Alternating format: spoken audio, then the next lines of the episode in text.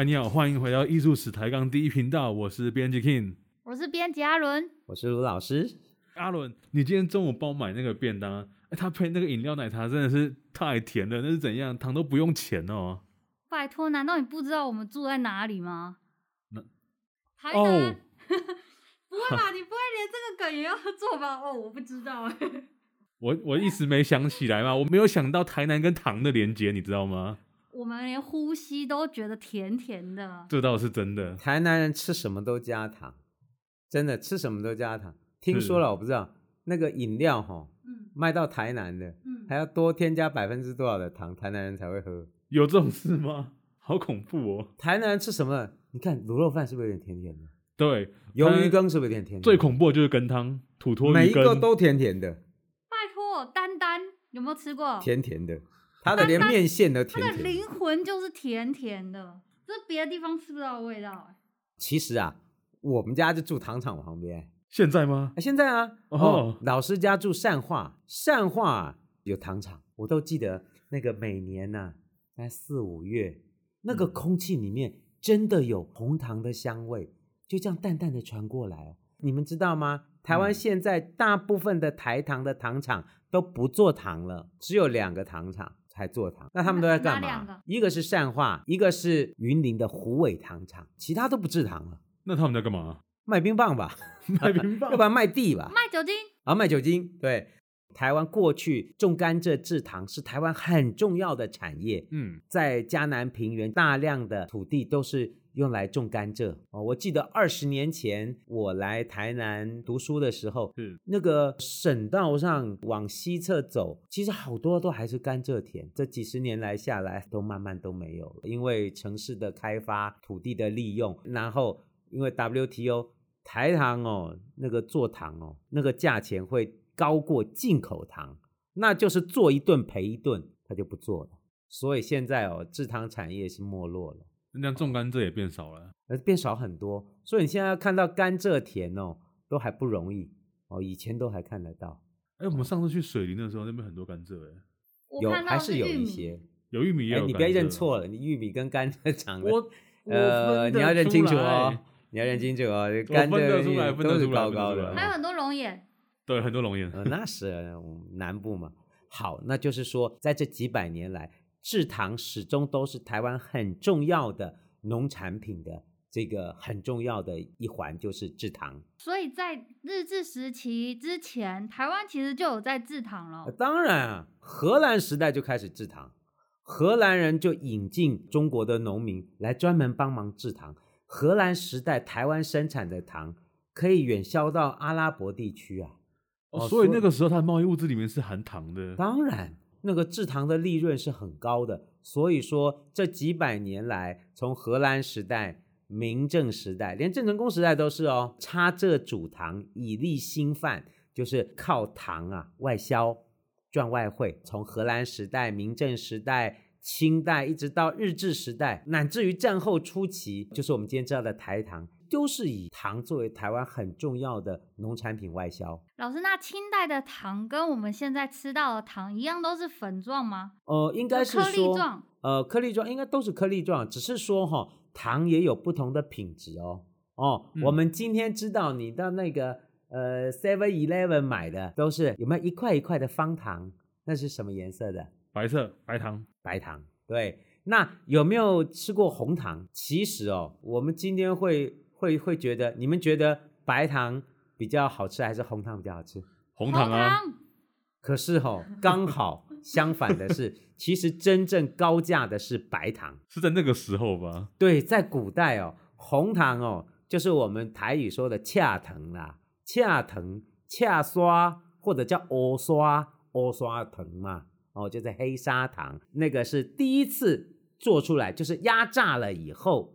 炼出来的糖其实是红糖，所以红糖很便宜啦。嗯，哦，那个你们都吃的就是最刺激的就是红糖。哎、欸，可是现在你看卖那黑糖剉冰硬是比较贵一截，这我就觉得这是一种逆向操作。其实红糖的价钱是比较低的。可是老师，那个糖不是榨出来，甘蔗榨出来不是是一体状的吗？对，但是它还是会有搅拌，然后让它结晶，然后变成糖块，然后砂糖，然后一篓一篓的卖。所以在古代啊，在荷兰时代以后开始，荷兰人也会开始想啊，我要怎么样增加这个糖的价格，就是精致。真正高级的是白糖啊，白糖才贵啊，嗯、红糖那那哎呀，那这这这是那个是初级的产品。那红糖是怎么变成白糖的？红糖变白糖就是要把那个色素给滤掉，哦、就要把色素，就是把这个我们叫糖蜜，就是里面的这个有颜色的这个液体啊，嗯、把它给滤掉，就变成了白糖。那个经过加工以后，把红糖变白糖。价格才提高，提高以后卖出去就是有利润。在呃明清时期啊，就会有白糖的精炼技术。那这个精炼技术哦，是几百年来有一个很传统的技术，把洽藤变北藤。只是说这个过程哦，我们已经忘记了。我们忘记了传统的技术，我们已经忘记了，因为技术的革新到了日治时代哦。台湾的各式各样的大的糖厂，他们做白糖都是用糖蜜分离机哦，有专门的机器把红糖里面的色素给分离出来，把那个糖蜜给抽出来，然后变成白糖。可是，在日治时代以前的清代、明正时代或荷兰时代，那要怎么精制白糖呢？其实我们已经忘记了。所以他们那个时候是用什么神奇的魔法，还是？对，这就有一个问题。以前白糖是怎么精制的？这个就要又回头来说老师过去有的研究了。哦，我大概是台湾哦第一个哦针对这个议题哦做过完整的讨论的学者。其实一开始我不是为了这个题目，嗯，一开始哦在二十年前，老师那个时候哦做那个窑业的研究。嗯，你们知不知道台南有一个归仁窑？有，在台南南边叫归仁窑。嗯，以前哦，那个都说台南归仁叫杂沙窑，叫十三窑，叫归仁窑，说是台湾第一窑。就那边是一个密集的窑业产区，窑业区、就、可以这么说。后来呢，我们就去做调查和发掘，因为那时候都说是第一窑嘛。第一窑到底做什么窑？不是说好十三窑吗？怎么变第一窑了？就就说它的年代是最早嘛。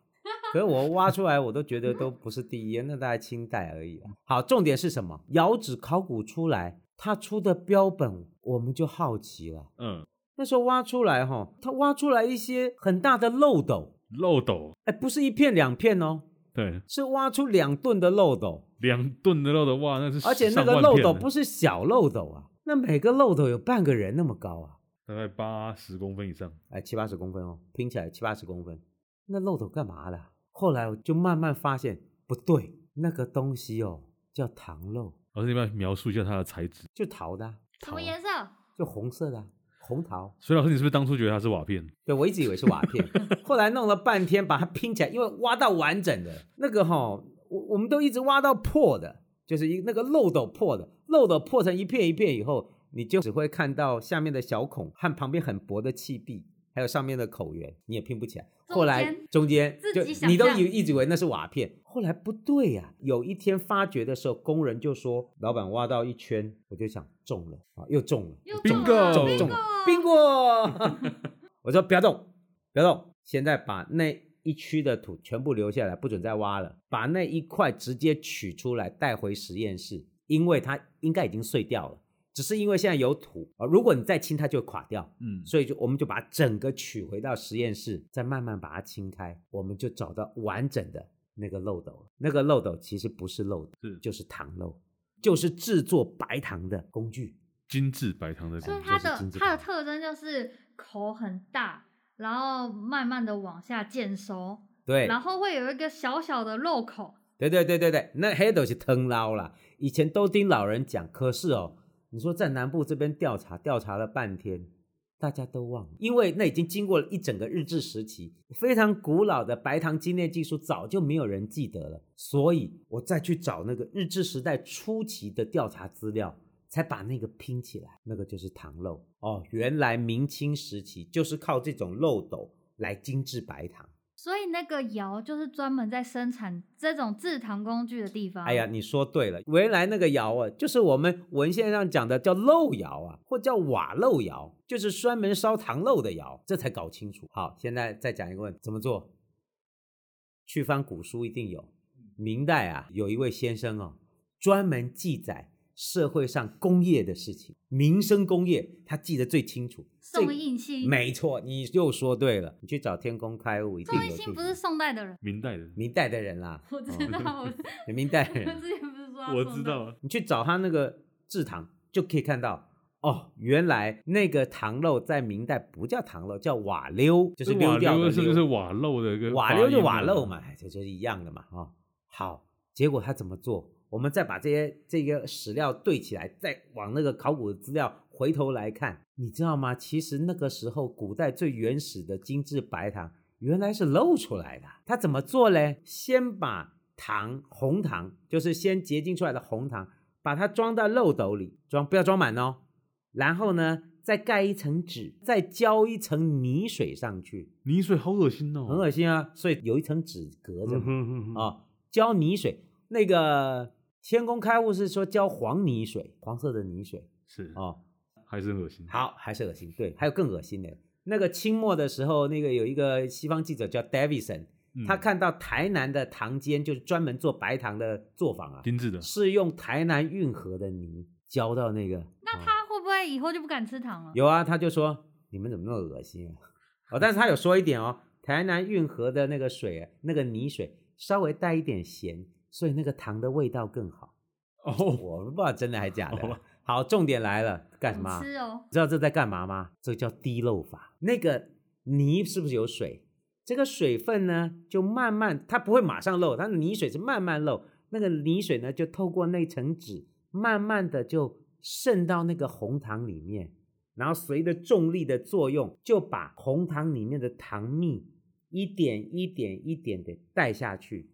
就随最后的那个小口滴出去了，所以它这样漏漏三次，半个月换一次啊，漏三次啊，就慢慢漏啊，要漏这么久啊，躲那坑呀，哦，然后就漏泥干了以后，把泥丢出来，再换一层泥，让它慢慢再漏，慢慢的红糖呢，就随着这个滴漏的作用，那个蜜就收集起来，整个漏里面的白糖就像渐层一样哦，慢慢的最上面的最白，然后慢慢慢慢就下，所以哦，你滴的越久。那个糖越白，嗯，那它的甜度还可以保留在里面。当然，那那个蜜水滴出去是把色素给带出去。等到它都滴完了以后，把那个糖漏一翻过来，嘣一倒，就会倒出一个锥状的白糖，而且还是渐层的哦。越靠尖尖的地方呢，就越红；越到下面的地方越白。所以它可以分成三段：第一段最白的那一段叫上白，第二段叫次白，第三段叫漏尾。就是没有滤干净的漏尾，再收一收，又继续拿去漏，这种一级白糖啊，二级白糖就拿去卖。台南大概是哦，今天知道哦，糖品加工业在当时台南清代末期就有专门做白糖的做法，那叫糖精啊，就是糖煎，嗯，就是专门做这个。我想在台南府城。或者是在云林北港哦，因为现在挖都挖很多出来。北港我们在云林北港地区古笨港的考古工作里面找到大量的糖漏，所以说它就变成农产品加工业哦，这个谜才解开，因为它还有各式各样的陶器来辅助精炼白糖的罐子啊、圈座啊，都是拿来做白糖的这些工具。所以南部吃这么甜，完全都都合理了啊！所以它就是制糖产地嘛，那个糖它是卖最多，那个消费啊也变成了生活的日常。这个台南是甜甜的故乡，我们这边本来就是生产这种精致白糖的大宗区啊，把这个糖外销到世界各地去。这在荷兰时代、明郑时代，一直到清代、日治时代，台湾西南部地区都是制糖很重要的地区。我们现在讲这个是因为中南部我们研究都确定有这样子的产业，那台湾北部或者东部有发现过类似的产业聚落吗？嗯，北部苗栗地区应该也有，苗栗地区还是有，嗯有，但是这个东西是还呃大概是清代的时候，嗯，因为等到日本人来了以后哦，嗯，这种传统的制糖产业就完全被消灭掉了。原来台湾本地的这种小的，比如说种植甘蔗的小的这个农民，他们种植的甘蔗呢，到加工呢，就叫糖布，嗯，糖布就是榨糖的地方，叫藤波。出来了以后呢，再加工就送到藤金啊，糖间。可是日本人来了以后，就是大公司制糖哦，比如说大日本制糖株式会社、台湾制糖株式会社、明治制糖株式会社，那都是日本大的产业进来台湾进行机械化的制糖和加工，所以台湾的这些传统的制糖产业下场就是快速的被消灭。在我们有记忆的日治时期，台湾已经是大的糖厂林立，这些传统的制糖作坊就都消失了，所以我们会造成一个记忆的断裂，就是。我们不知道清代怎么去加工糖，嗯嗯嗯，我们不知道这些细节。我们知道有糖布，你可以在我们乡下看到好多那个酒掐、嗯、压榨糖的石车，是。可是这些东西都已经变成了昨日的旧物，就是变装饰品。我们再也不知道它是怎么样制作的过程，因为台湾的糖业已经被大规模的工业化制糖所取代。今天台湾各地的糖厂其实就是接收日治时期的这些大的制糖公司，所以就是变成今天的台糖。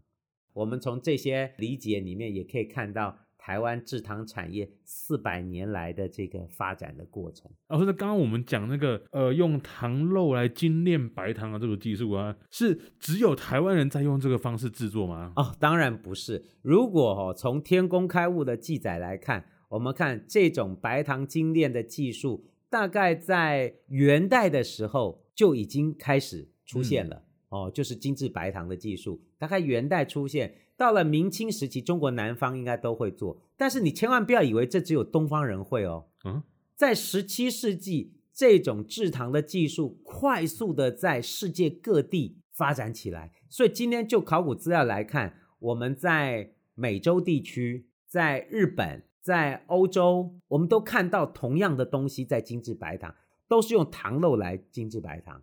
在地中海地区也是一样，所以说这种白糖精制技术应该是在十七世纪以后大规模的在全世界各地，大家都用同样的技术，只是每一个地区做出来那个糖漏啊，长得都不大一样，但是原理都是一样的。好像没什么印象看过欧洲的糖漏哎。有啊，有那个伦敦旧市区就发掘出来就有，啊，日本江户也有，哦，越南也有，越南今天都还有用。那这个技术到底是谁抄谁的？